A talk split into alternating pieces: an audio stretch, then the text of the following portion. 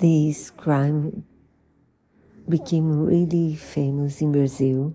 Isabella was a little girl. Her parents were divorced.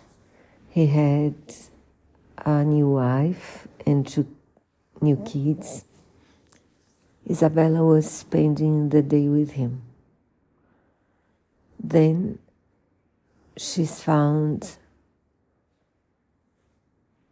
dead, almost dead, in the, in the yard of the building where his father, her father lived, and he arrives immediately after.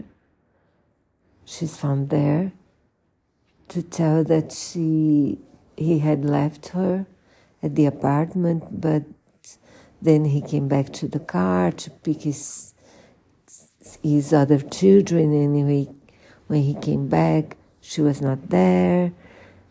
And the story was very confusing and strange because they found nobody at the apartment, the police. She died a little while after her fall. And the father and her father and her stepmother were condemned by her murder. I think there are parts of the investigation I remember because it was very famous at the time. For example, he had a t shirt with marks from the screen that was cut to allow her to be thrown out of the window. And there were blood marks on the floor, so and the things they told the police were not believable because the timeline was did not uh, was not compatible with what he told the police and so they are now in, in jail for a long time, but not as long as their sentence, which is a pity, but also always happens in Brazil.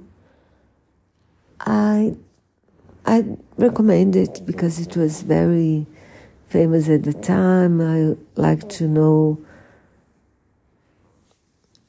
uh, her mother and and grandparents' view of the what happened and how they are now.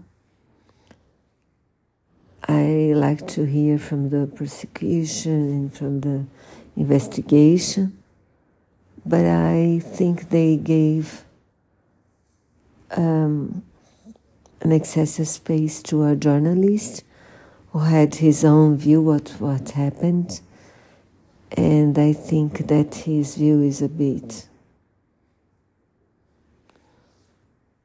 I don't think he he found anything that special.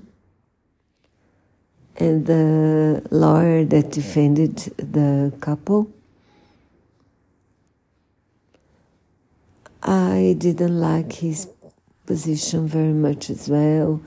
I don't think that he was very was what he really believed it in the film so